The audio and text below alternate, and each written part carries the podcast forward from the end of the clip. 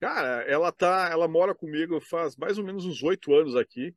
Ela, ela tá com a gente faz, fazem mais ou menos uns 14 anos, né? Uau, Ela é, ela é brasileira, né? Ela é brasileira. Ah, olha só! Ela veio, ela veio de Caxias, né? Caxias do Sul, foi, encontrei ela é, na rua, adotei ela. E tempos depois ela acabei trazendo ela, né?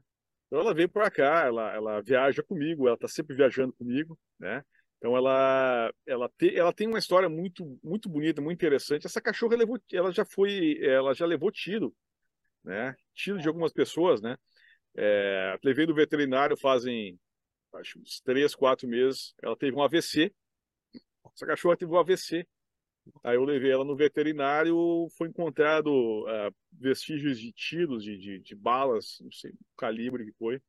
Uh, ela, então ela é uma cachorra que viaja bastante. Ela assim, ela é uma companheira.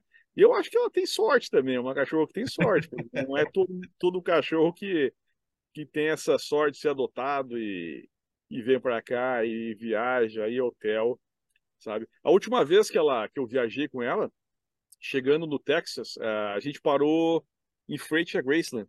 A gente acampou em frente a Graceland, né? Eu sou um cara que gosto muito do, do Elvis, né? Sou, sou um fã e fui várias vezes até a Graceland.